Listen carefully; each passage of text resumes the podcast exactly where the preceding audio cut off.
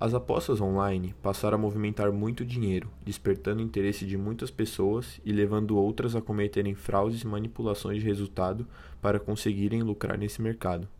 Sendo assim, um caso recente aconteceu na qualificatória para o Mundial de CSGO, um dos maiores jogos da atualidade, envolvendo os jogadores Leaf e Shepa, da equipe Chaos Gaming. Esses jogadores já estiveram envolvidos em casos de manipulação de resultado em outros torneios, como a ECAMDL. Foi no dia 22 de junho, no entanto, quando o MBR e Cal se encontraram em uma partida válida pela classificatória para o Major, o maior campeonato do cenário de CSGO, que ocorreu a grande revolta do público nas redes sociais. Isso porque a vitória da Cal foi marcada por dezenas de lances suspeitos por parte de seus jogadores, acusados de estarem usando cheat, que são programas ilegais para oferecer ao jogador vantagem sobre seus oponentes. Com isso, muitos ex-jogadores, youtubers e streamers fizeram análises das partidas e das jogadas absurdas que foram gravadas. Lances em que a mira dos americanos eram constantemente arrastados para cima dos brasileiros, mesmo que estes não estivessem visíveis para eles. Isso se tornou perceptível nos lances em que Shepa estava atirando em um lugar e a mira automaticamente ia para a cabeça do adversário, embora este estivesse fora do campo de visão ou atrás de paredes. A manipulação ou fraude de resultados nos esportes também se relaciona com os sites de apostas, nos quais qualquer pessoa pode apostar na vitória de um time, dentre os mais variados jogos. Em outras palavras, pessoas recebem informações privilegiadas sobre a manipulação de resultado,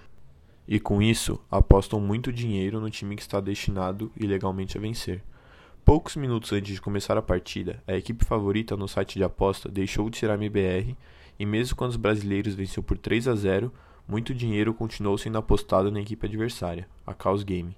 e esta virou e venceu o jogo, de maneira suspeita, devido à forma em que eles jogaram e como o jogo foi fluindo.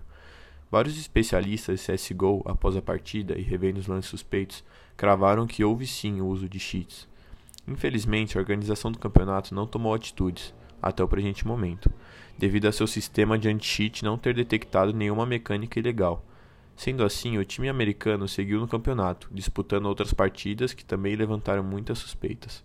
Agora cabe o questionamento sobre as mecânicas anti-cheat dos jogos e o quanto o isolamento social, por conta da pandemia de Covid-19, permitiu o uso de trapaça, uma vez que os jogadores estão competindo em suas casas e não mais em campeonatos presenciais, que inviabilizam o que seria facilmente percebido. As empresas desenvolvedoras de jogos, principalmente os que possuem forte contexto competitivo,